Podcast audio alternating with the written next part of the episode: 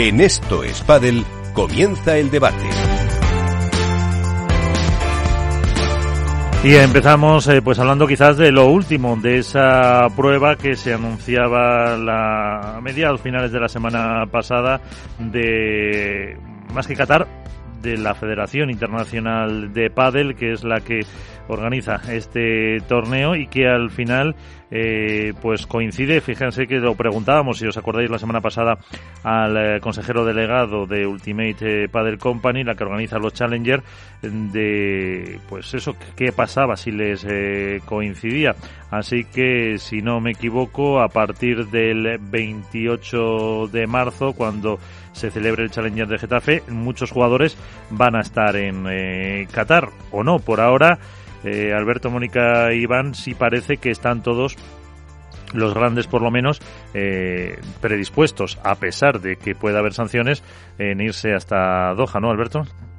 Por lo demás, como decía eh, Iván, te lo, te lo ratificaron en el larguero. Sí, predispuestos no. O sea, a la pregunta que le hicimos a Galán y a Lebron sobre si iban a estar o no en, el primer torneo de la Federación Internacional en Doha, en Qatar, la respuesta fue que sí. Y evidentemente, si lo dice el presidente de la, de la Asociación de Jugadores, eh, no es solo a título personal, sino es con el traje de presidente de la Asociación de Jugadores. Es decir, los jugadores que están asociados a esa PPA, pues entendemos que estarán en ese, en ese torneo. Eh, no deja de ser más que la eh, oficialidad de algo que era oficioso hasta el momento, y es que los jugadores avalan ese proyecto y que están dispuestos a ir para adelante. A partir de ahí, bueno, lo primero que hay que ver es que cojan un avión y que se planten en Doha, en Qatar, y luego pues vuelva el Tour.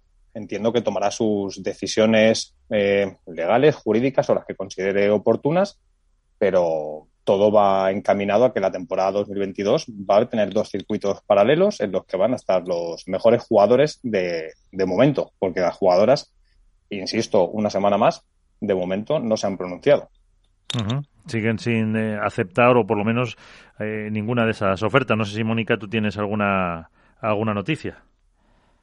Eh, no, la verdad que no tengo ninguna noticia y también estoy un poco a la espera de ver qué decisión toman porque es algo que tiene bastante intrigado. Los chicos desde el minuto uno ya han dejado clara su postura y ellas, bueno, pues están un poco ahí. Yo creo que, que no sé si viéndolas venir o no sé cómo más cautas.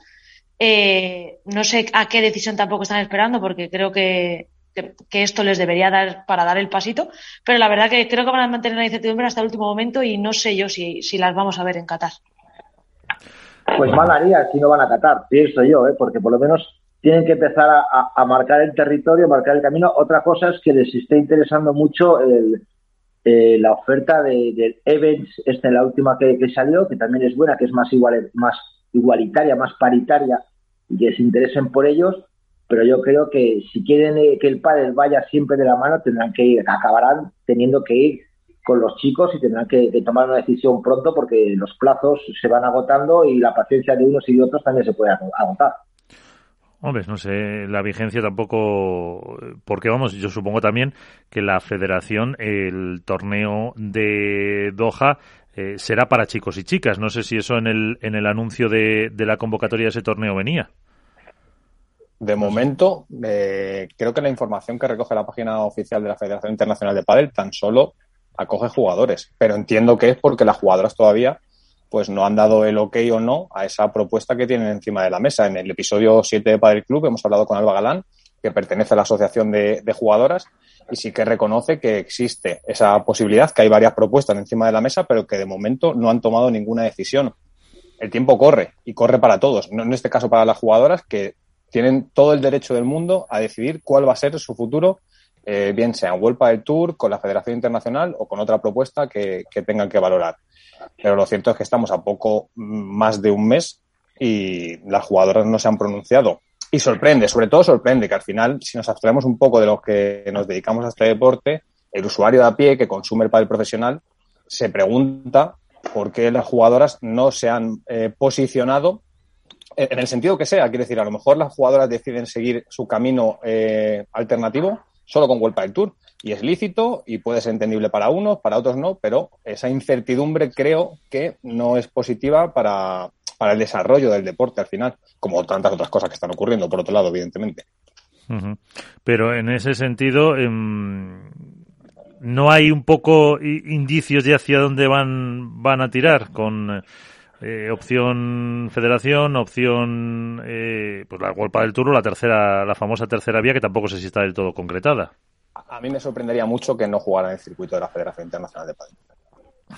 No, sí, sorprender y que sería un error, como ha dicho Iván, bajo mi punto de vista también, porque al final hablamos de la Federación Internacional de Padel, hablamos de ir unidas o de seguir manteniendo esa unión al circuito de los chicos, que siendo realistas eh, es algo que a ellas también les beneficia, pero es verdad que no, que no se filtra nada, no se, no se intuye nada, no sé, es un poco, están jugando ahí un poco al despiste o, que realmente quizá esa tercera opción sí que está presente y sí que les interesa porque si no recuerdo mal les daba además el 50% ¿no? del circuito en cuanto a decisiones y a peso, entonces igual les apetece esa opción, pero creo que la más aceptada sería mantenerse con los chicos en un lado o en otro.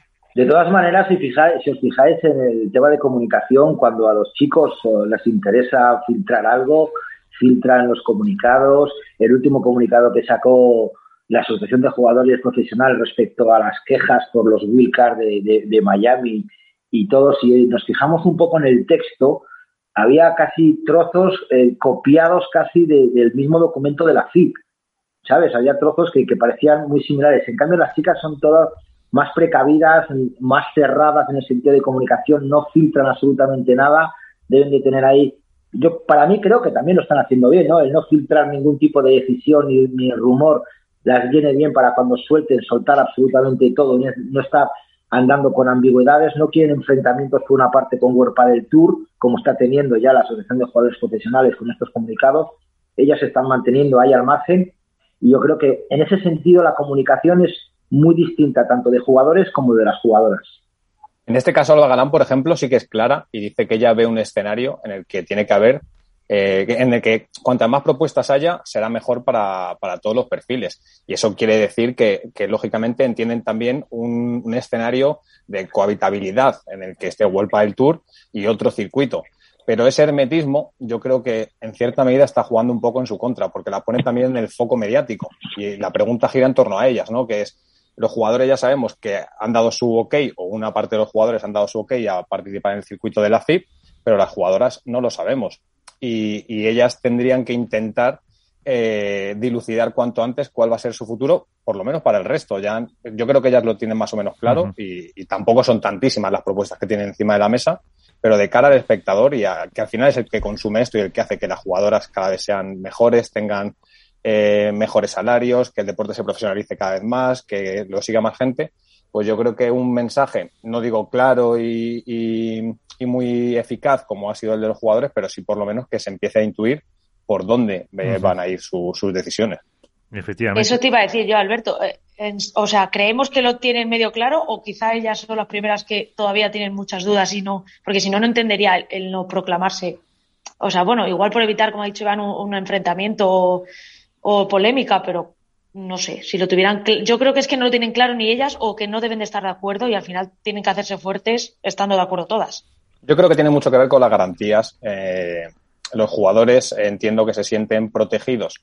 En este caso, en caso de que haya eh, un juicio o haya eh, decisiones legales por parte de World del Tour, por parte de este nuevo proyecto, y quizá las jugadoras de momento no lo ven tan claro ese punto en el que a lo mejor tiene que enfrentarse a una situación que evidentemente va a ser amarga y que les puede acarrear unas penalizaciones o no, que eso lo tiene que dirimir un, juzgado o, el, o, quien le corresponda. Pero yo creo que pasa por ahí, que es, creo que la duda surge en torno a las garantías que van a tener en caso de que tomen una alternativa o un camino paralelo al de Vuelta del Tour también. Alberto, puede ser también, eh, y preguntando también a Mónica, puede ser que a lo mejor no decidan ir a Qatar para ver cuál es la reacción de World del Tour respecto a los jugadores, a ver si les imponen multas o no, porque al fin y al cabo las jugadoras también las tendrían que imponer multas. Y una multa a, las jugadoras, si no están respaldadas por Qatar, pues pueden arruinar su vida deportiva y su vida económica. Y, entonces están esperando a lo mejor qué, cuál es la reacción que va a tener World del Tour respecto a los jugadores que vayan a Qatar y si ven que, no pasa nada, que les van a dejar seguir jugando o que van a seguir sentirse apoyados por, por Qatar para pagar las posibles sanciones, pues igual ya para el siguiente de, Qatar se, se, unen. Yo no sé, a lo mejor puede ser eso, no sé. eso, iría en contra de la fuerza y de la unidad que ha ganado el padre femenino y la asociación de jugadoras, porque estaría realizando un movimiento a posteriori eh, después de los jugadores y las jugadoras han ganado el derecho a decidir cuál es su futuro y hacerlo eh, por, velando por sus propios intereses. Si lo hacen porque los jugadores han tomado una decisión y ven que no hay eh, consecuencias, creo que debilita mucho su postura y su mensaje, con lo cual para mí sería un error y también sería un error para la Federación Internacional de Padel, que anuncia si un nuevo amanecer. En el Campeonato de España tendrían que ser valientes ahora. Sí, sí, por supuesto. Sí, lo que pasa, yo creo, vamos, tienen que decidirse a la vuelta de, de, Miami porque lo tienen que tienen que organizar y tienen que tener una, una postura. Eh, eh, antes, eh, bueno, siempre además, y lo decía el Nasser, Ale Galán, ellos han apoyado mucho en que este circuito es el que respalda la FIP, que es el único órgano competente, que es el que nos va a permitir en unos Juegos Olímpicos, etcétera. Pero antes también, no sé, Alberto Iván apuntaba que los jugadores que están asociados pues eh, lógicamente serán los que vayan a Qatar. Eh, lo que no sé cómo está el grado de asociación tanto en chicas como en chicas. Si son muchos los que están en la eh, ¿cómo se llama? PPA y la otra la IPPA, ¿no? Las, las dos asociaciones que han montado tanto uno como por el otro lado. No sé, porque luego también hay otra asociación de jugadores que está más enfocada a la APT de, de Fabriz. no sé si son o si conocéis ahí el, número de, de jugadores afiliados aunque los de arriba se supone que están porque las, los más importantes están en la junta directiva. Sí, yo creo que, en la PPA los 20 primeros sí que estaban asociados, seguro. Luego, si hay alguno más a mayores de, otro ranking, lo desconozco, porque no tenemos nadie, no tenemos nadie listado. De chicas. De chicas se te ha silenciado el micrófono, Iván. Así que nos has dejado con. Ya están todas ahí en, la asociación, por eso te digo que. Sí, que, tiene un grado de, representatividad importante.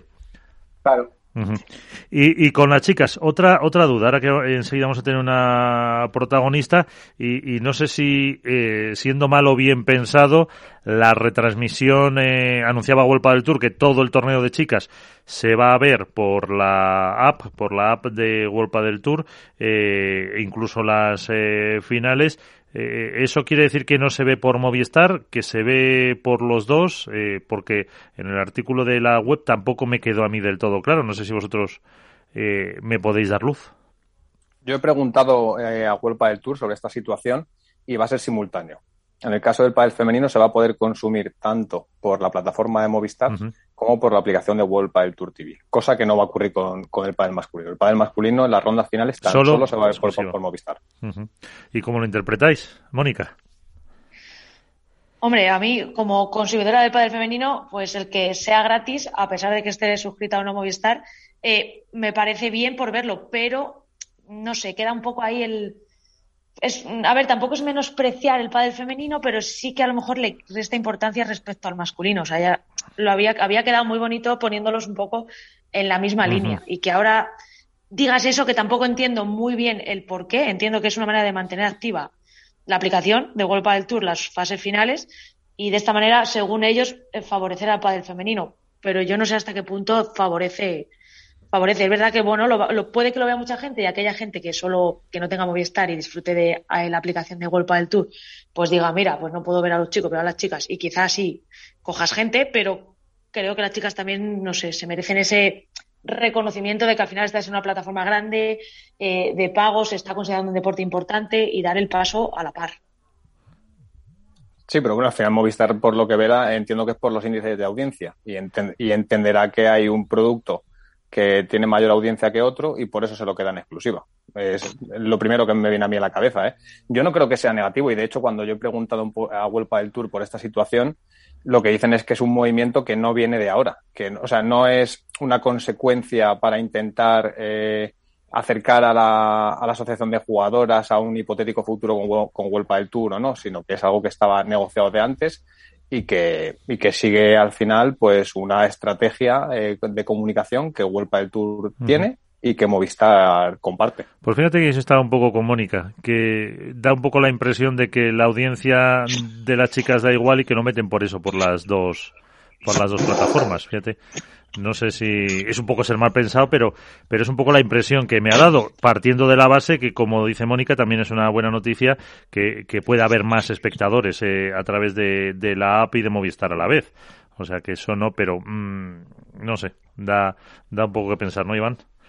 Sí, yo creo que del Tour a lo mejor ha apostado, está viendo los movimientos que están teniendo los jugadores de, de, retirarse poco a poco de su propio circuito, de inclinarse por, por Qatar y a lo mejor eh, han decidido apostar ahora por las chicas. Quizá es a lo mejor para mí demasiado tarde apostar ahora por las chicas cuando las han tenido ahí siempre como olvidadas.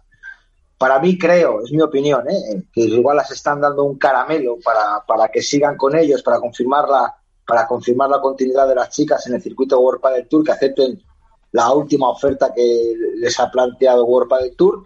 Y bueno, por eso te digo que como no sabemos absolutamente nada de la decisión que van a tomar las chicas, bueno, yo creo que es algo importante, algo bueno, el que se retransmitan los partidos de las chicas, tanto lo que no sabemos, lo que ha dicho Alberto, ¿no? Si va a ser desde mañana mismo las chicas todos los partidos hasta la final por la app, o las chicas también van a entrar dentro del paquete de, de Movistar, o solo en Movistar les interesa a los chicos. No, no, no, no. No, no, están las dos. Entran, entran. Sí. Las dos. El pádel femenino se va a consumir tanto por la aplicación de Eso World. Padel Tour TV con por Movistar. El pádel masculino, a partir de la ronda de cuartos de final, habrá torneos en los que no, porque habrá torneos creo que se van a emitir de forma íntegra por la aplicación de World Padel Tour.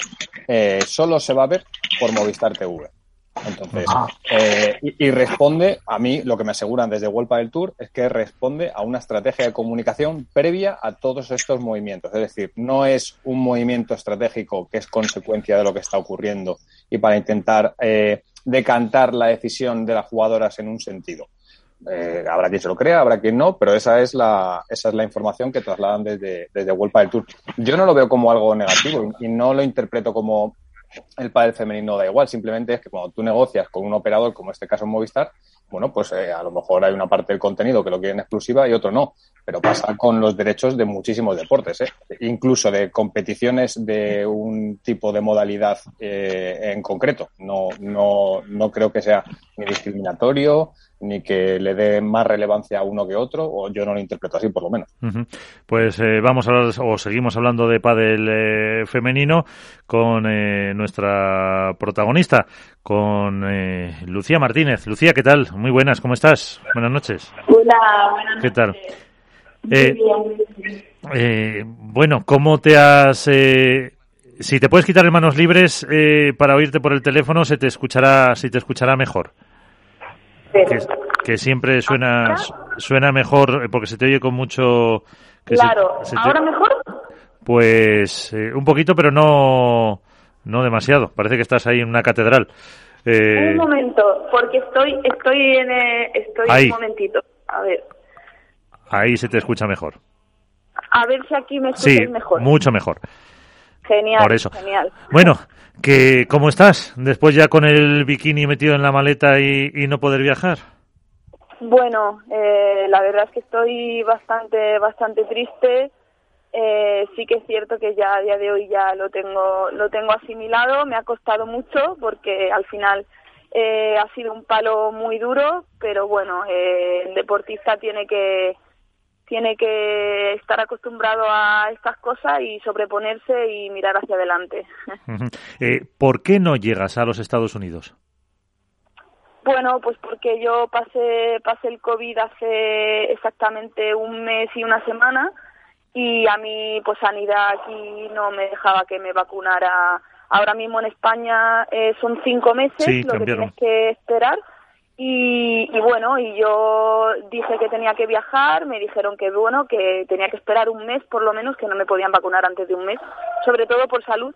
Entonces, claro, pues eh, tuve que esperar y la vacuna pues no cumplía con los 14 días desde que me vacunan hasta la entrada al país. Entonces, bueno, en Estados Unidos te piden te piden dos dosis y tiene que cumplir 14 días desde que te vacunan hasta hasta entrar al país para que, bueno, eh, se considere eh, la inmunidad de la vacuna. Así que, yeah. bueno, me ha costado mucho asimilar esto, pero me parece, me parece eh, bueno, muy mal, pero, pero bueno, es lo que hay. Sí, ya por eso lo que dices tú, eh, aceptarlo, eh, verlo como estábamos diciendo por Movistar o por la app, que vais a estar las chicas ahí siempre y bueno, y a prepararse para el torneo de Reus, que si no me equivoco es, eh, es la próxima la próxima cita. Mira, está también con nosotros eh, ahora mismo Mónica Montes, la víbora del pádel, e Iván Hernández eh, contra pared, pues si tiene que hacer alguna alguna cuestión, porque además ibas con una pareja de circunstancias, ¿no? Con Lea, porque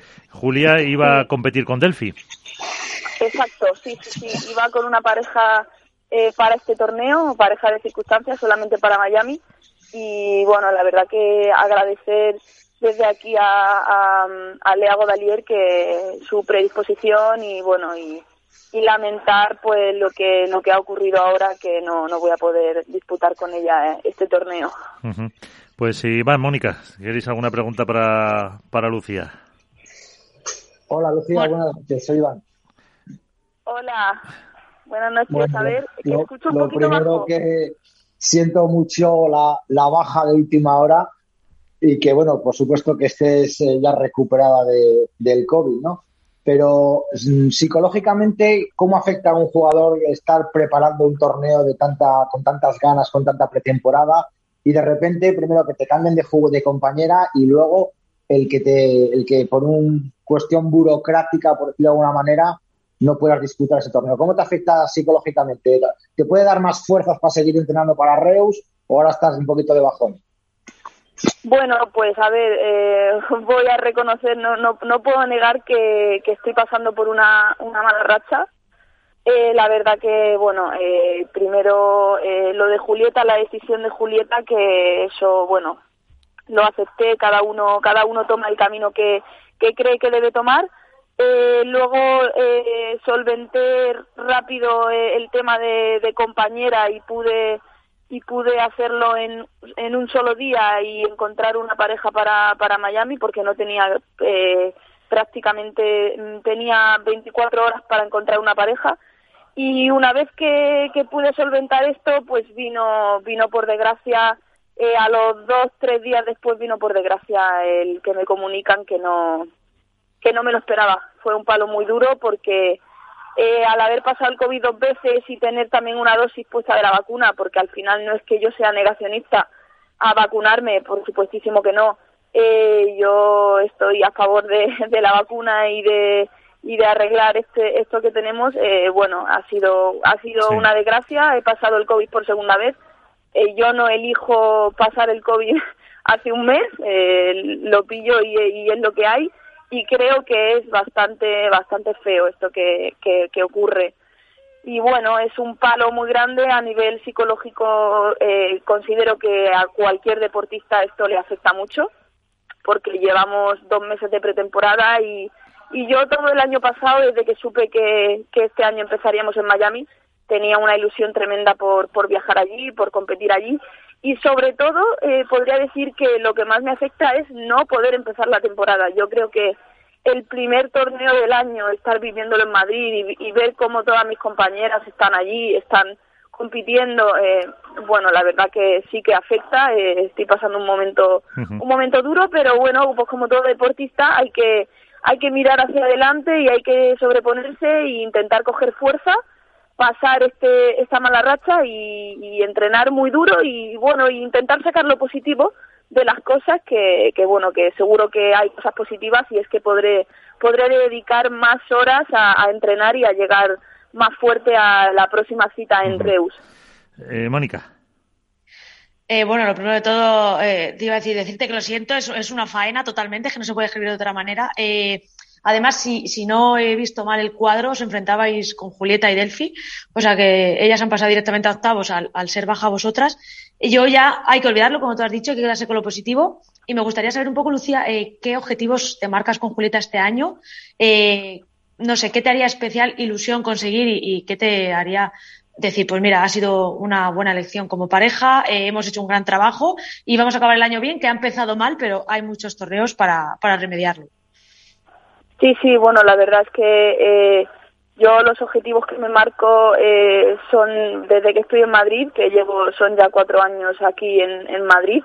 Eh, mis objetivos son eh, intentar cada año eh, seguir mejorando, seguir trabajando duro y, y, plantar cara a las mejores parejas del mundo. Ser una pareja competitiva, creo que creo que tenemos mucho para, para dar eh, y que podemos hacerlo muy, muy, muy bien y, y, por supuesto, como cada año, intentar asomar en las rondas de cuartos de final eh, y plantar cara a, a las mejores parejas. Uh -huh. Ese es el objetivo que, que me marco para, para este nuevo año. Sí, porque el año, el año, pasado hicisteis, bueno, en Challenger se hicisteis varios eh, cuartos y, y, pero lo creo que al final de temporada si fue en Suecia o en Córdoba también hicisteis unos octavos ¿no? Sí, bueno, eh, el año pasado hicimos eh, con Vero Virceda, que era sí. mi compi el año pasado, eh, llegamos a, a, cuartos de final de Open, no de Challenger, sino de Open. Sí. Que eh, ganamos ese año a, a Patti Yaguno y Virginia Riera, que eran en ese momento pareja 3. Sí, es verdad, en las Rozas. Nos, sí, en las Rosas, exacto. Ahí nos colamos en cuartos de final y luego en Challenger hemos hecho varias varias semifinales. Sí, uh -huh. sí, sí. Eso. ¿Y, ¿Y, tú cómo ves además todo esto de, de los eh, nuevos circuitos? Eh, ¿Qué opinión tienes? ¿Qué crees que un poco dónde va a ir dónde va a ir las eh, las chicas ahora que se anunciaba ese de Doha? Bueno, a ver, lo que creo es que el pádel está está creciendo a un ritmo eh, brutal eh, y creo que a todos los jugadores nos interesa que el que el pádel se, sea internacional, por supuestísimo, que explote a nivel internacional y, y, creo lo que sí siempre he pensado es que el pádel tiene que ir unido, tiene que estar unido a una federación. Eh, entonces, bueno, es cierto que World Padel Tour está creciendo, está mejorando, está, pero bueno, eh, están sí. saliendo muchos circuitos, no sabemos lo que lo que va a pasar porque la verdad si te digo es que no no estoy ahí muy metida, así que estamos, tenemos una asociación, sí. eh, pero pero no no sabemos qué va a pasar. Uh -huh. eh, ha salido este nuevo circuito y no no sé qué, qué, qué va a pasar. En función, Ahora sí, estamos en... centradas en, uh -huh. en World del Tour. Yo estoy centrada en, en la próxima prueba en Reus y en el calendario World del Tour, por supuestísimo. Uh -huh. Y en función de lo que diga la asociación, pues ya iréis en ese sentido todos a una de lo que Exacto, decidan. así uh -huh. es, así es. ¿Alguna última cuestión, Iván, Mónica, para, para Lucía? No, lo único, pues lo que estaba hablando Lucía de respecto a, a, la Asociación de Jugadores Profesionales, que si nos puede decir cuál ha sido la última reunión que han tenido las jugadoras profesionales respecto a este tema o si está calentito el chat de jugadoras. Pues mira, precisamente sí que tenemos una reunión eh, esta semana, todas las jugadoras. Por uh -huh. ahora todavía no la hemos tenido, sí que sí que está habiendo muchos movimientos, pero pero bueno, eh, por ahora no uh -huh. no se sabe absolutamente no se sabe absolutamente nada. Estamos centradas en el calendario sí. World del Tour. ¿Y, ¿Y, vas a ver la prueba de, de Miami o, o, prefieres ni verla? Pues no lo sé, no sé hasta qué punto, no sé hasta qué punto porque si, si os digo la verdad, eh, ahora mismo todavía me está me, me está afectando el, el, el el ver eh, mis compañeras eh, por las historias, por redes sociales sí. y tal. Entonces, bueno, yo creo que al final acabaré si viendo algún partido. Si no te pones solo la final y ya está. Exacto, Ah, exacto. que ya, ya en la final, ya en la final habrán pasado más días y Sí. ya sí que estaré, estaré recuperada. Pues Lucía Martínez, muchísimas gracias y que te vaya muy bien ya de cara a esa cita de Reus. Muchísimas gracias a vosotros por contar conmigo. Muchas gracias. Eh, esto es Padel, pues eso, una de las eh, que no ha podido ir, como comentaba antes Iván también al principio, junto con eh, Marta Marrero, por en este caso por lesión, o ese VO que hemos visto, que ha visto Iván de eh, Mari Carmen eh, Villalba. Así que es eh, una pena, Mónica, porque Lucía, como dice, el año pasado sí tuvo una una buena final de temporada con varios cuartos y 16 avos del final en las últimas pruebas. Sí, la verdad que sí, que junto con Julieta yo creo que puede ser una pareja que este año veamos colarse en rondas más adelantadas. No sé si como a lo mejor verlas en una semifinal o final, porque bueno, hay mucho nivel, pero es verdad que tienen muchísima garra. Yo vi algún partido la temporada pasada y, y uf, creo que es una pareja, ya te digo, que se han juntado y que pueden sorprender. Es una pena que se pierda el primer circuito. Yo creo, como dice ella, ya no es el que sea en Miami solo, que también, porque yo veo las, estoy viendo las redes sociales y también me pica, me da envidia a mí y no juego, pues imagínate. Pero es más el, que sea el primer torneo, tenerte algo que perder, además, por algo que no, que no depende de ti, o sea, que es una faena, lo mires por donde lo mires.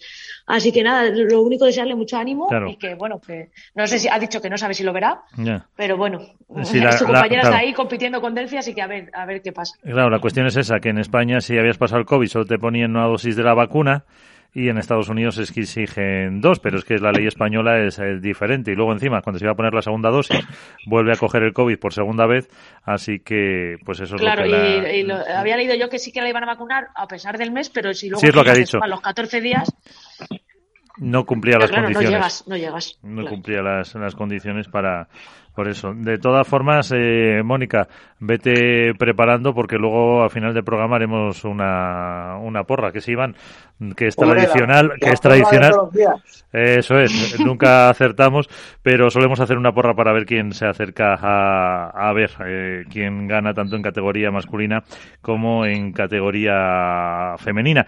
Eh, cambiamos de tema, pero vamos a, a seguir hablando, como no, en esto Spadel de el eh, pues tremendo boom que está teniendo del pádel no ya en España sino en Reino Unido, en Dinamarca, Suecia, Países Bajos, eh, en Oriente y eso eh, ha creado pues un, grupo de empresas que se han unido en un clúster internacional del pádel. Tiene eh, la sede en la provincia de Barcelona, están representadas las eh, principales firmas y vamos a, ver eh, un poco qué objetivos tienen con su secretario técnico y el coordinador del clúster internacional del pádel, que es Jaume Ferrer. Jaume, ¿qué tal? muy buenas, ¿cómo estás? Buenas noches, gracias por acercarte. Hola, buenas noches. Eh, ¿Qué es este clúster internacional del pádel? Cuéntanos. Bueno, pues la historia es pequeña porque todavía somos muy jóvenes, hace unos dos años de que se creó el clúster del pádel y bueno, todo todo partió de, de con haciendo datos de mercado del sector del pádel, pues vimos la necesidad de que la industria del pádel no estaba representada en casi ninguna institución, ¿no? Y entonces decidimos, pues nada, eh, hicimos una reunión en Madrid de, los principales de la industria y se decidió esto, crear una asociación que no fuera solamente nacional, de marcas españolas y de empresas españolas, sino a nivel internacional para eso, defender y representar todos los intereses profesionales del sector, ¿no? De, la industria del pádel, ¿no? este es el principal objetivo. O sea, en definitiva es un poco también poder hacer de lobby, ¿no? Porque queremos estar representados en todos los sitios, defender nuestros intereses, pero además estar representado, ¿no? En cualquier sitio que se hable de pádel, la industria tiene muchas cosas que decir, ¿no? Y este es un poco el objetivo principal, pero también el promover la práctica del pádel, fomentar su internacionalización, impulsar el pádel como, como un deporte olímpico, trabajar en, temas de sostenibilidad, porque justamente la industria del pádel mm, carece mucho de esto, tanto las palas como, como las pistas, todo tiene mucho recorrido aún con el tema sostenible y habrá que, mucho que trabajar ahí. Bien, promover la buena práctica a nivel empresarial, a nivel de instituciones, bien, y, sobre todo intentar hacer de motor sectorial, ¿no? Que este es, esto es lo que queremos, ¿no? realmente empujar fuerte el pádel para que no sea flor de un, de un año, ¿no? Este crecimiento espectacular que ha tenido, sino que esto dure muchos años, ¿no? Porque además es un deporte muy social, ¿no? Y, y, esta, y esto, pues, nos va a ayudar mucho en temas de turismo, en muchas cosas. El, el pádel es un deporte que, encaja mucho con la filosofía, no solamente latina, ¿eh? fijaros, fijaros los nórdicos cómo les gusta esto del pádel. Eh, entonces supongo que por, a tenor de la evolución que estamos viendo, eh, poco a poco los eh, objetivos se van cumpliendo y en este clúster, por todos precisamente esos objetivos que marcáis, tiene que haber empresas, evidentemente relacionadas con el deporte, pero de todo lo que es la cadena, desde que se juega hasta que se concibe una idea, fabricantes, productores, distribuidores, yo sé, palas, de todo, ¿no? Sí, sí, cierto, cierto. Nosotros, em, cualquier empresa que esté relacionada con el deporte del pádel tiene cabida en el, en el clúster. ¿no? El clúster lo que quiere es no solamente la industria del material, que sí la tenemos, que es justamente ah, en estos momentos podemos decir de que tenemos una representatividad altísima, ¿no? Porque tenemos a las principales marcas de la industria del pádel, pero no solamente fabricantes de palas, pelotas, sino textil eh, y sobre todo pistas. O sea, tenemos, yo creo que más de 20 de, las industrias más importantes del mundo de, fabricantes de pistas, ¿no? Y ahora con este año se han incorporado siete empresas nuevas y entre ellas Sius, que, está no solamente, que es quizás la empresa uh, con pádel nuestro más importante del mundo del pádel y ya, ya, ya, es socio nuestra. O sea, con ello yo creo que además tenemos el retailer, o sea, tenemos todo el tema de, de las tiendas también y, y luego pues empresas de servicios, empresas de, de marketing, de, de, mm, empresas de clubs, o sea, abarcamos a, a, a todo el mundo, a toda la cadena. Eh, y, y, cómo habéis visto, cómo estáis siguiendo esta, esta evolución, este boom del pádel con pruebas en, eh, eh, pues en prácticamente todo el mundo, con explosiones de clubes. Leí esta semana uno que en Italia tremendo, con no sé, una burrada de, de pistas. Eh, ¿Se puede decir que se van cumpliendo objetivos?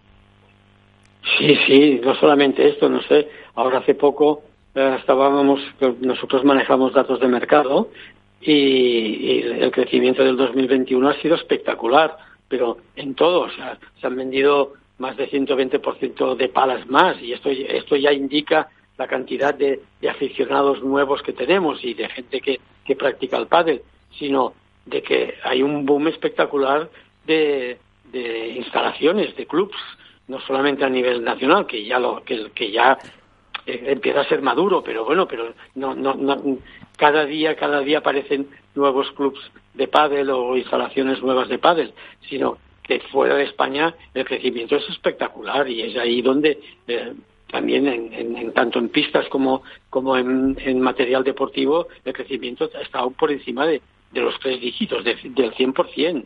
Uh o sea, es, el boom del pádel yo creo que es imparable. Eh, y a nivel, eh, vamos a decir, eh, extranjero, ¿cómo se puede realizar esa, esa función de, de lobby? Que, por cierto, es una palabra que en, España tiene o no está tan bien aceptada, vamos a decirlo, como, por ejemplo, yo que sé, hasta en las instituciones comunitarias en Bruselas, en la Unión, en la Comisión, es una figura perfectamente regulada. ¿Cómo se puede hacer un poquito más de, de esa presión para, por ejemplo, conseguir que sea olímpico o, en otros organismos supranacionales para tener más representación? Bueno, justamente el estar unidos. O sea, si vamos, estamos agrupados, que es un poco el objetivo, pues mm, vamos a estar representados, vamos a estar, pues esto nos van a tener en cuenta, porque eh, no solamente ya por el número de empleos y por lo que fomentamos, sino por lo que somos. Entonces, yo creo que el primer objetivo que tenía la, la, el, el clúster era reunir a una masa eh, suficiente como para tener una representatividad grande dentro de la industria del, del pádel, que ya la tenemos ahora. O sea, yo creo que el primer objetivo en dos años es conseguir reunir a, a, la gran eh, cantidad de empresas que hay, pues conseguir la, la, gran mayoría y ahora como mínimo ya la tenemos, ¿no? Entonces ahora sí que es el momento de poder esto influir en las instituciones, decir, oye, que aquí existe un deporte que está avanzando mucho y que, que, que ya tendría que ser olímpico y, y bueno, y con, y con, la unión conseguiremos muchas más cosas y, y, yo creo que ya hemos conseguido esta primera fase, ¿no? Uh -huh. Ahora, eh. ahora nos tenemos que hacer eh, oír, ¿no? Oír, pero en positivo. O sea, la palabra lobby no, no es uh, uh, que sea negativo. Todo lo contrario, por eso lo decía, todo lo contrario. Es todo lo contrario, claro, claro, tienes toda la razón, es todo lo contrario. Nosotros lo que queremos es eh, que se nos escuche. No, no, con esto ya nos conformamos, ¿no? Porque entonces podemos explicar, pues, cuáles son las necesidades de la industria y por qué y nosotros queremos evolucionar a ser un, un, un deporte totalmente sostenible, pero para ello necesitamos eh, que se nos escuche y decir, bueno, pues hagámoslo de esta manera, de la otra, y, y, ver, y ver si, las palas tienen que llevar chip para, para tener toda la, la, la, sostenibilidad de esto, pues lo vamos a hacer, pero, pero lo que queremos es que, que, que saber hacia dónde tenemos que ir de una manera eh, clara y, todos a la una, ¿no? Eh, me acompañan Alberto Borte de la Dormilona del diario AS y también conductor de eh, Padel Club en el podcast de, de, AS y la cadena SER y Iván Hernández contra pared. si tiene alguna pregunta para, para Yauma, Iván. Hola Yauma, muy buenas noches. Hola, encantado. Bueno, lo primero hay que felicitar que, haya, surgido el clúster del pádel para unificar una rama de, del pádel que no estaba unida o que, o que busca eh, lo mejor para el pádel. No estaba viendo, me he metido un poquito en vuestra web de, marcas, clubes, pistas.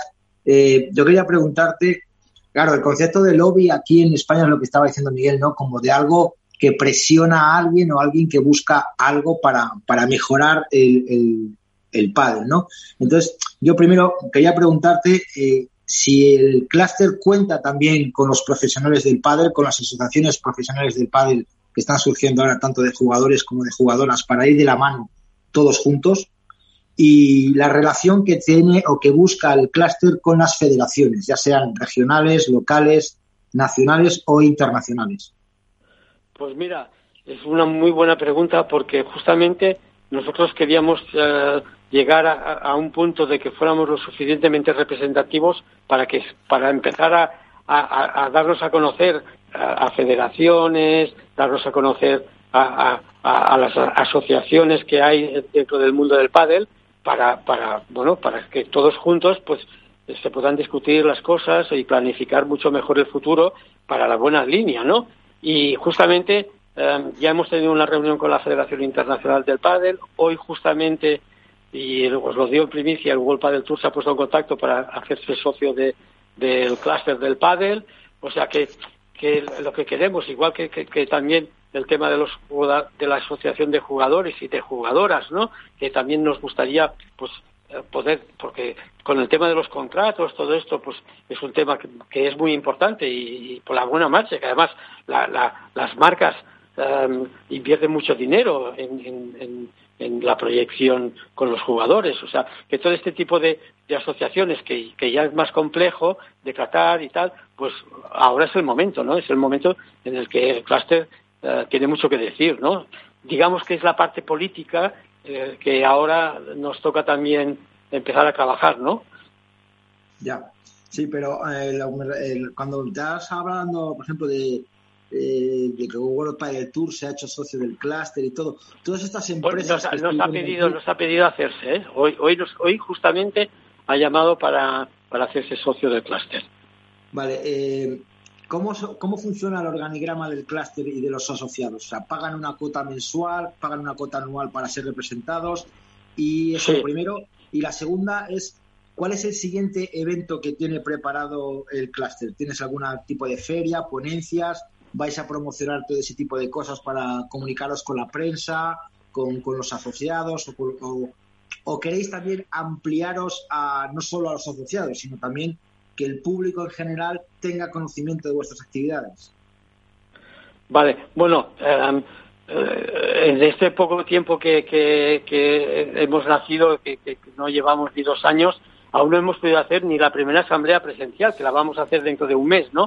Lo que hemos estado haciendo en, estos, en este tiempo, y con la pandemia como freno, es em, montar una, una estructura ¿eh? para que todo esto llegue a funcionar, o sea, trabajar en la web, trabajar y hemos estado trabajando en, infinidad de cosas y temas. Por ejemplo, estamos trabajando en, las normas UNE, UME para, para, para, que, para que estemos representados a nivel de, de una normativa eh, única europea para todo el tema de las pistas, de cómo tienen que ser las, las pistas y tal.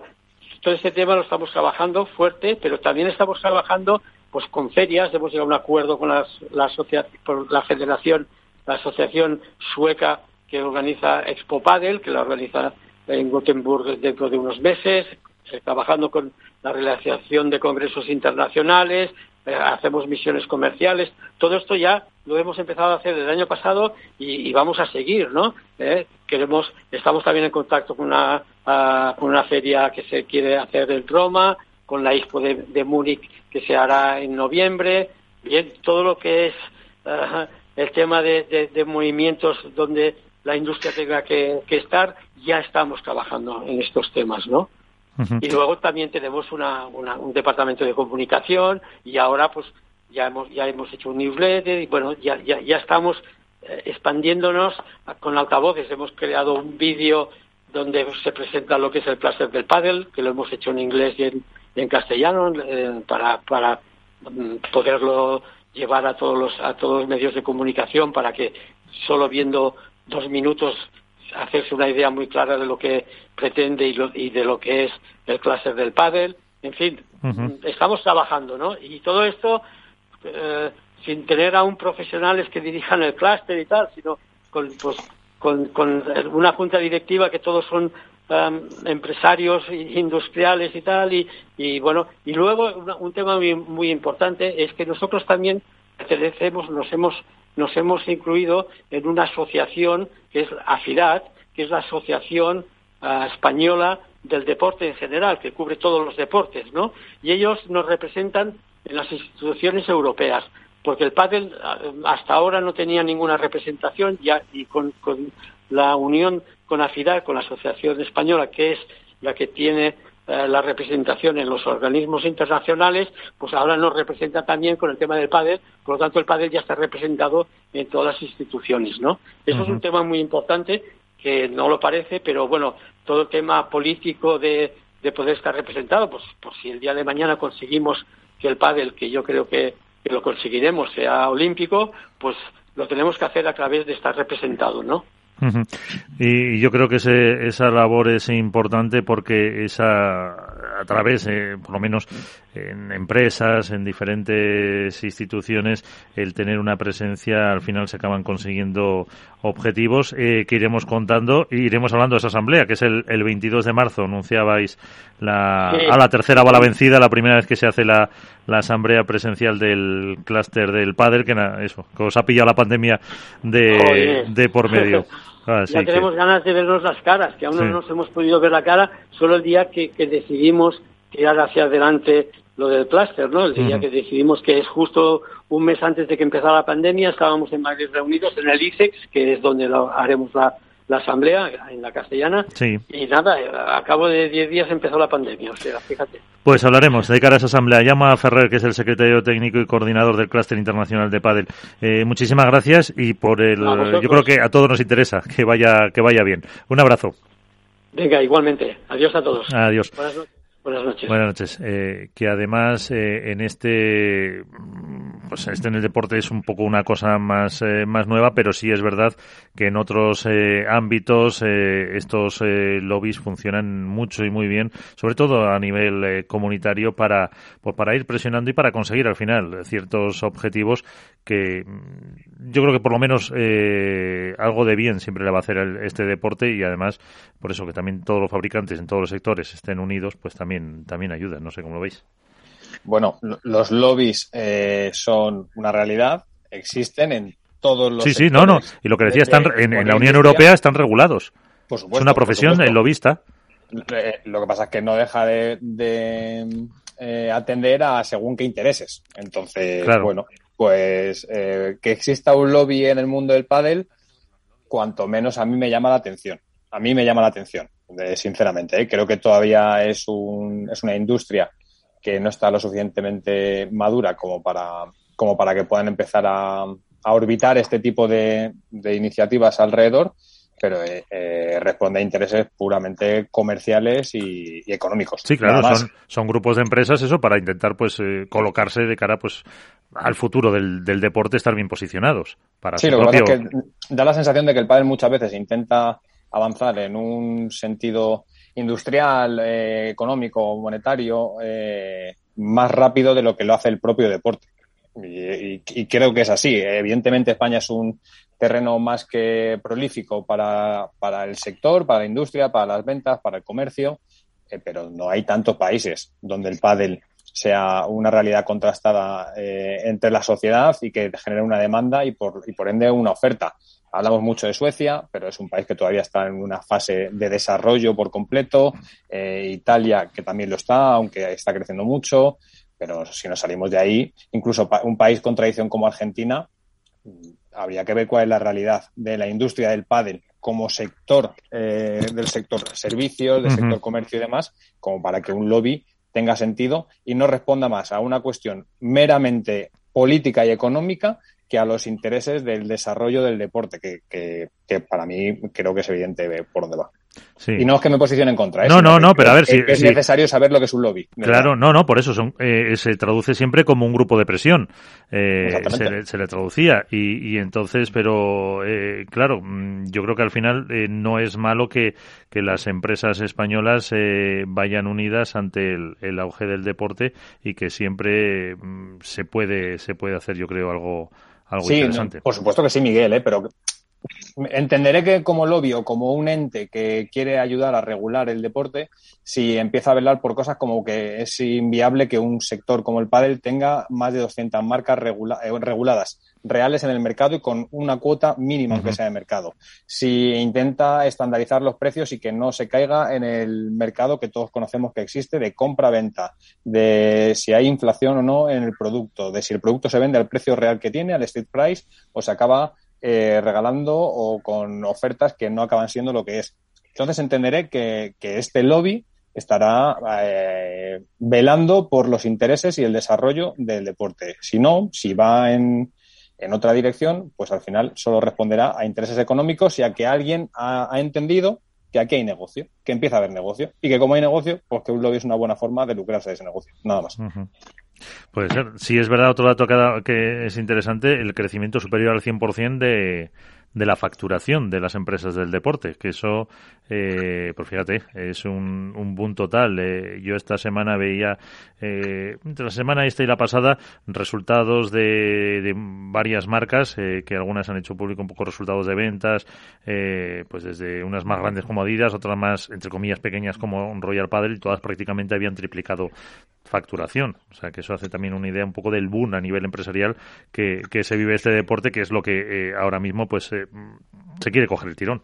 Sí, pero fíjate, no sé si se acuerda Alberto, creo Alberto recordar que hace tiempo también se y hubo una asociación de empresas de pádel la hubo. aquí en España, ¿cómo se llamaba? No, no me acuerdo, pero la hubo. Sí que la hubo, seguro. sí, este, que fue potenciada por, por Jesús Balbé, el de Nox. Efectivamente y que se juntaron pues diferentes, la mayoría eran de, marcas de pádel y de pistas y que luego pues no sé qué pasó, que, se disolvió porque no hubo, muchas discrepancias entre los propios asociados y tal. De hecho, eh, hubo varias reuniones. Eh, hace La última, si no, si no me equivoco, en 2019, una cosa así. ¿eh? No, no hace tanto. que luego ya se disolvió porque parece ser que había discrepancias entre unas empresas y otras o porque estaban muy vinculadas con World Padel Tour. Algo, algo sucedió. Entonces veremos a ver ahora cómo, cómo se soluciona, cómo avanza esto del clúster, porque yo he visto aquí marcas, pues sí, sí, estaba Volat, está Adidas, está Sims, está Royal Padel, está Yasten, está, hay muchas empresas. Veremos a ver lo que dices tú. El objetivo de un lobby está claro, es siempre el beneficio económico, más que a lo mejor mm, el beneficio del, deporte. Yo creo que ahí podemos tener esos pies de barro, por decirlo de alguna manera, el que, que lo enfoquen bien y por eso le preguntaba directamente, obviamente, por, por la relación con los jugadores, que son parte implicada, implicadísima, importantísima en, este sector y que sin ellos no van a poder hacer mucho. Entonces, veremos a ver cómo, cómo evoluciona todo eso. Claro, si yo voy un poco ahí, Iván, que creo que, que son más, son, eh, tienen más necesidad ahora mismo este deporte de según qué iniciativas que estructuren, vertebren y estandaricen según qué procesos y, y categorías que tiene el propio pádel, a que se empiecen a generar otras nuevas que, cuyos intereses únicamente son económicos. ¿Es lícito? Por supuesto que es lícito. Como dice Miguel, de hecho es legal.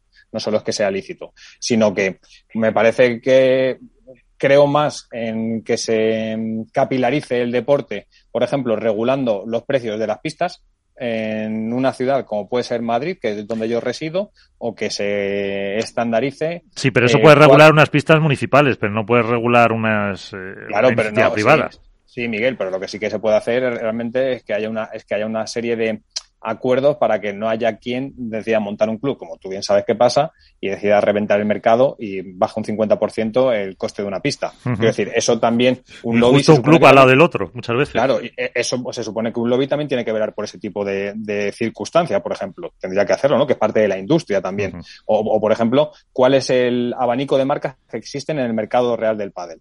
Porque si nos centramos en las que, en las que están, que evidentemente están las importantes, solo hay que irse a cualquier club de España para mirar en, en las ocho pistas que puede tener y ver la variedad de marcas que existen y muchos ni siquiera conocemos todas las marcas que podemos llegar a ver. Entonces eso también habla de la realidad del pádel. Si empieza a intentar de alguna forma acotar ese tipo de anomalías que todavía tiene este deporte y que se arrastran de una etapa eh, de, en, la que todavía no había profesionalización o no estaba todavía la profesionalización desarrollándose, me parecerá que tendrá sentido. Si únicamente lo que busca es empezar a generar eh, una mayor, un mayor flujo económico en base al motor que ahora mismo tiene, pues creo que aporta poco. Simplemente lo que hace es lucrarse, nada más. ¿Has visto qué intensos estamos hoy, Manu Martín? Madre mía, estoy asustado aquí. Por eso, no estábamos hablando del clúster internacional de pádel eh, que se ha creado para un poco representar los intereses del, del deporte y, y, por eso estábamos hablando un poco de las de las eh, pues de las misiones, de los objetivos, de lo que puede conseguir o no puede conseguir con con este con esta iniciativa de las eh, principales empresas que sí nos ha dicho eso, que, que, han facturado muchas por encima, por encima del 100% de, respecto a otros años, lo que da un poco idea de cómo va, de cómo va este deporte. Pero bueno, eh, teníamos a, a Manu pendiente. Eh, que el, bueno, aparte para lo que queráis, porque este hombre da gusto, y, y también para, para hablar un poco de la, de la competición de, de Miami. No sé si, eh, aunque todavía mañana miércoles ya veremos a través de la APA algunos eh, partidos, eh, ¿tienes algún eh, feedback si hay gente que después de México se han ido ahí y han visto un poco lo que, lo que tienen? Sí, ayer estuve hablando con las chicas, porque yo a este, a este no viajé, y bueno, ya han hecho su primer entrenamiento y sí, lo que me apuntaban principalmente es la pelota sale muchísimo. Me dijeron, pues eso, que están ahí en ese proceso de adaptarse porque la bola está viva, la temperatura también lo permite, mucha humedad y, sobre todo mucho viento, ¿no? O sea que tenemos ahí unas, eh, unas características a las que hay que aclimatarse. Venimos de Madrid, eh, pues mira, por más que hemos intentado jugar outdoor, pues la verdad es que la, la, temperatura no ha estado por encima de los 15, 17 grados en el, en el momento más optimista del día. Así que nada, dos, eh, hemos planeado pues eso, hacer allí dos entrenamientos previos como para poder tener pues eso, do, dos, dos descansos entre medias para ir memorizando muscularmente cuáles son las condiciones del juego. Y si se mantiene así, pues nada, pues eh, veremos ese tipo de juego, ¿no? Que, que vamos a tener. Si se hace viento a partir de cierta hora del día, que es lo más normal en zona de costa, pues bueno, eh, un juego quizá eso más de, para el espectador algo menos vistoso y para los jugadores pues pues algo más complicado de gestionar. Sí, eh, las eh, tus chicas que las puedes ver pues eh, mañana miércoles a partir pues, a lo mejor de las seis y media siete de la tarde juegan contra Esther Carnicero y Jimena Velasco, ¿no? El debut. Sí, señor. Tenemos ahí partidito bueno, caramelito envenenado, eh, si me permiten Jimena y, porque bueno, al final es una pareja que si bien no son de arriba, pero bueno, Carni ya lleva haciendo un temporada el año pasado fue súper peligrosa, además viene con mucho desparpajo y, y, Jimena la conocemos también, eh, otra jugadora que viene de abajo arriba y como, como apuntaban Carol y Eli en una entrevista que, que les hacía, que publicaban ayer, pues bueno, pueden, pueden perder contra cualquier pareja, saben que también pueden ganar a, a parejas muy top pero primer partido de, de, la temporada en condiciones outdoor, pues hay que ir con, mucha atención porque, porque el barco se te choca fácil en esas condiciones. Eh, y del poco la temporada, si la semana pasada analizábamos eh, a Lebron y Galán como la pareja pues eh, número uno, eh, de la número uno de chicas para esta temporada, ¿qué podemos decir, Manu? Bueno, no pude ver el partido, la verdad, eh, pero bueno, se llevan el se llevan el torneo como creo como todos esperamos. La verdad que cuando están las dos firmes, yo sigo opinando que, que están un paso por delante. Sí que es verdad que vamos a estar en circunstancias de outdoor, como hablábamos antes, ¿no? Que, que pueden variar mucho y, y ahí hay unas hay algunas parejas que suelen adaptarse muy bien que no, no digo ni mucho menos que no vayan a ser Ali y las que se lo lleven, pero que en estas circunstancias, pues mira, una Pat y Virginia son peligrosísimas porque se agarran a la pista y, es difícil realmente, como el partido es de feo, ganarlas. Y, y bueno, pues eh, como te digo, en, en, circunstancias indoor y cuando la pelota está correcta, Eh, ahí son, son claramente superiores, pero habrá que ver cómo se adaptan. Una, una Ari, por ejemplo, también juega muy bien outdoor. Hay que ver cómo, cómo surge la cosa. Y de cara a la temporada, eh, evidentemente, número uno, pareja a batir. Eh, ¿Prevese una temporada por lo menos, bueno, el año pasado, fíjate, que ganaba cada, cada semana prácticamente una pareja diferente? ¿Algo parecido? Yo preveo, eh, vamos, o sea, creo que va a depender del inicio de la temporada. en el año pasado era el primer año de, de este proyecto y sí que tenían cierta presión encima. Eh, este último terminaron como número uno, creo que la presión ya pasó a un segundo plano. Y si bien a partir de, la pareja 2 hacia abajo tenemos mucha posibilidad de poder dar la sorpresa por parte de distintas parejas, creo que, que Gemma y Ale, si, si mantienen ese nivel de confianza, eh, creo que van a ser difíciles de batir.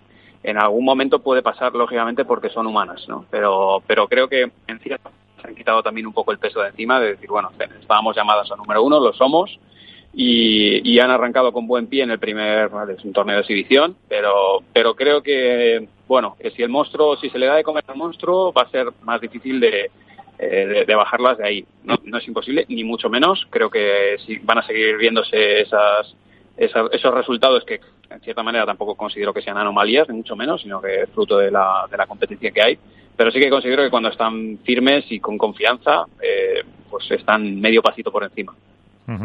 eh, Iván, Alberto, si queréis eh, preguntarle a, a, Manu. ¿Qué tal, Manu? ¿Cómo estás? ¿Qué tal? Muy buenas noches. Muy buenas. Yo me voy a saltar un poco la, eh, el guion que tiene eh, pautado Miguel y en el inicio de, del programa hemos empezado un poco haciendo una reflexión sobre cuál es la realidad del pádel femenino con todo esto de de bueno los circuitos, ¿no? Sabemos que, que el pádel masculino ya se ha pronunciado, hace poco Galán y Lebron lo, lo comentaban en, el larguero, eh, pero el pádel femenino no. Y creo que es una pregunta que está en la calle, creo que se, necesita una respuesta por parte de los aficionados, ya no tanto de, los medios de comunicación. Y tú que convives con, con el pádel femenino, que lo conoces de hace muchísimos años, no, no te pido tanto que te mojes, porque creo que no es tu función, pero sí un poco que nos traslades eh, cuál es la realidad ahora mismo de, del pádel femenino y cuál es tu sensación con respecto a cómo se resolverá. Pues la sensación que, a mí me da con el femenino es que van un poco a remolque de, sus compañeros masculinos, como que el, el, femenino va un paso o dos por detrás, viendo a ver qué hace el masculino, y también me da la sensación de que los organizadores van al parte, a, a, la parte femenina después, lógicamente, de haber hablado con la masculina. Cosa que pues, entiendo, o sea, que entiendo perfectamente que el motor del pádel a día de hoy es el masculino. Es más, es, es si me apuras, hasta 10 parejas del masculino.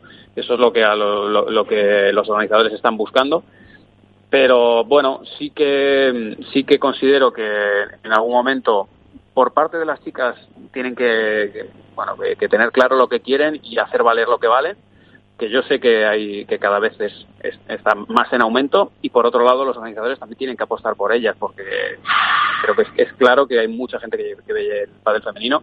Creo que también es claro que el pádel como deporte, no como actividad física o como modalidad eh, de, salir a la calle y hacer bueno una actividad física sin más como reglada es uno de los deportes si no el deporte en España y en muchos lugares más practicado y, y eso va a tener alguna va a tener una transferencia sí o sí a, lo que es el alto rendimiento entonces bueno creo que es, es el momento de apostar por el pádel femenino que creo que tiene mucho valor que aporta mucho al aficionado y sobre todo involucra a, la parte femenina en, en el deporte y, y bueno, eh, considero que en algún momento sí que van a tener que, que, hacerse valer y que plantarse y decidir lo que quieren. Sé que están en ello y a, diferencia de los masculinos no han comunicado grandes cosas porque lo quieren hacer de manera organizada y dar esa imagen de unidad y están ya detrás. Han tenido ya negociaciones y contranegociaciones, algunas más fructíferas que otras yo calculo que en breve os, os darán un poco ese feedback, ¿no? A, o se dará un poco públicamente, pero como os digo, no se sabe gran cosa, principalmente porque desde la asociación de, de las chicas uh -huh. están intentando llevarlo de esta manera.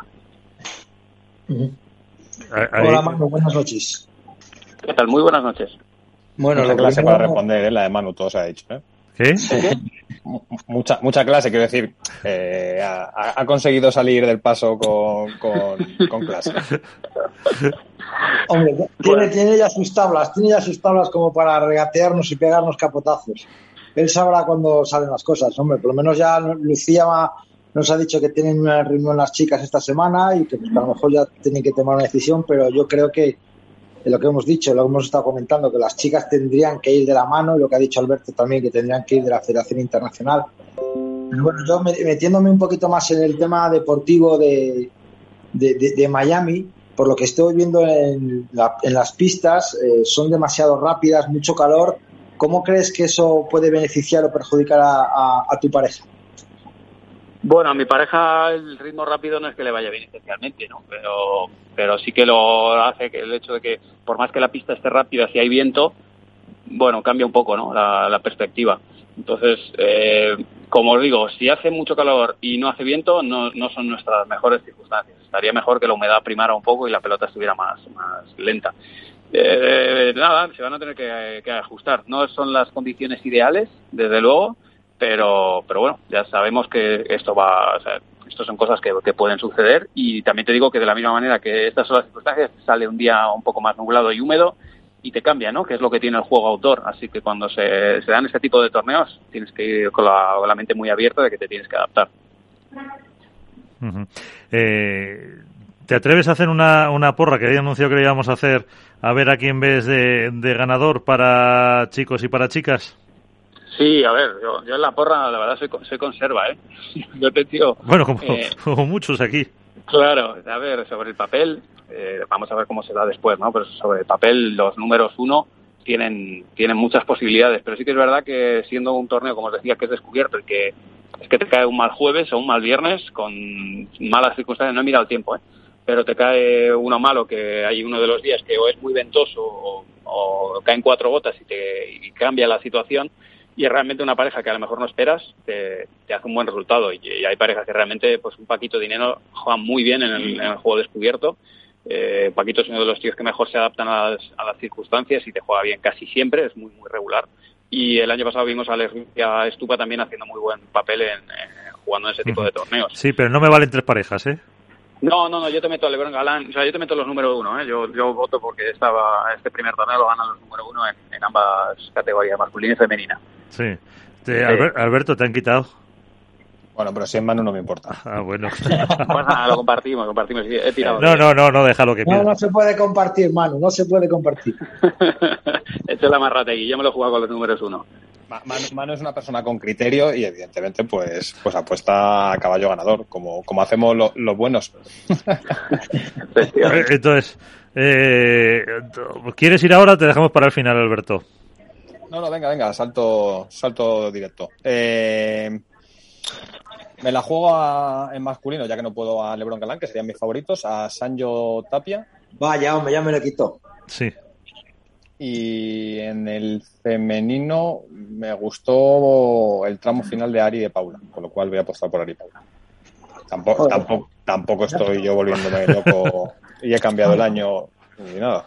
No, no, me has quitado los dos que tenía, así que me tengo que tirar por Paquito y Dinero. Y en chicas, pues más está la 1 y la 2. Pues, pues, pues, pues, no sé. Mira, me voy a tirar un triple. La Salayeto. Ah, mira. Y a ver, a mí, pues, eh, de chicos vamos a decir que también lo ha mencionado eh, Alex y a Estupa. Y de chicas también la otra opción que daba quedaba Manu de Virginia y Patty. Vamos a ver si, si dan la, la sorpresa, porque también eso, no, está Marrero. Y, y luego, eh, bueno, no sé cómo, eh, Manu, eh, a Bea, ¿cómo la puedes ver para este torneo con, eh, con Martita? Pues vea, veas otra jugadora, al final vienen de, jugar mucho tiempo en Andalucía y ahí el, juego autor es, clave. Carolina Navarro también se, siente muy cómoda jugando autor. Beita juega muy bien fuera. O sea que también es una pareja que, se puede adaptar perfectamente y que te puede, te puede meter en una instancia final sin ningún problema. ¿eh? O sea que, y además vienen, vienen jugando muy bien. Ya terminó el año haciendo grandes cosas y, la puedes poner ahí. Te puedes poner la fichita porque eh, no están fuera de, de juego, la verdad. Pues eh, con eso nos quedamos. No sé si tienes alguna consulta más. Dejamos a Manu que siga con sus eh, múltiples quehaceres, porque este es, eh, yo creo, el hombre que nunca duerme. Eh, con todo lo que tiene por delante, con Mejora tu Padre y con todas las iniciativas que estás, que estás teniendo sin parar. Así que agradecerte que estés con nosotros este ratito. Gracias a vosotros por contar conmigo y nada, os mando un abrazo muy, muy fuerte. Eh, pues muchas gracias eh, a Manu Martín, también a Iván Hernández, Alberto Bote. No sé si tenéis alguna última consideración, algún apunte que hacer de lo que. Pues nada, habrá que buscar la señal de Movistar este fin de semana por algún sitio para poder ver los partidos y, tirar de, la aplicación de World del Tour para ver las chicas. Veremos los chicos si vemos los resúmenes o buscar una señal de Movistar en algún sitio. Que ya tienes ganas, ¿no? Sí, bastantes, eso sí que es cierto. Eso. Pues, pues sí, yo, yo, voy un poco en la línea. Que, que, el deporte tape un poco el ruido, que creo que eso es lo que todo el mundo está deseando y que sean uno, dos, siete los, escenarios diferentes que podamos disfrutar de, de, los deportistas que al final son las estrellas de esto y ya está. Pues con ese mensaje nos quedamos. Alberto, Iván, muchas gracias como siempre. Abrazo grande.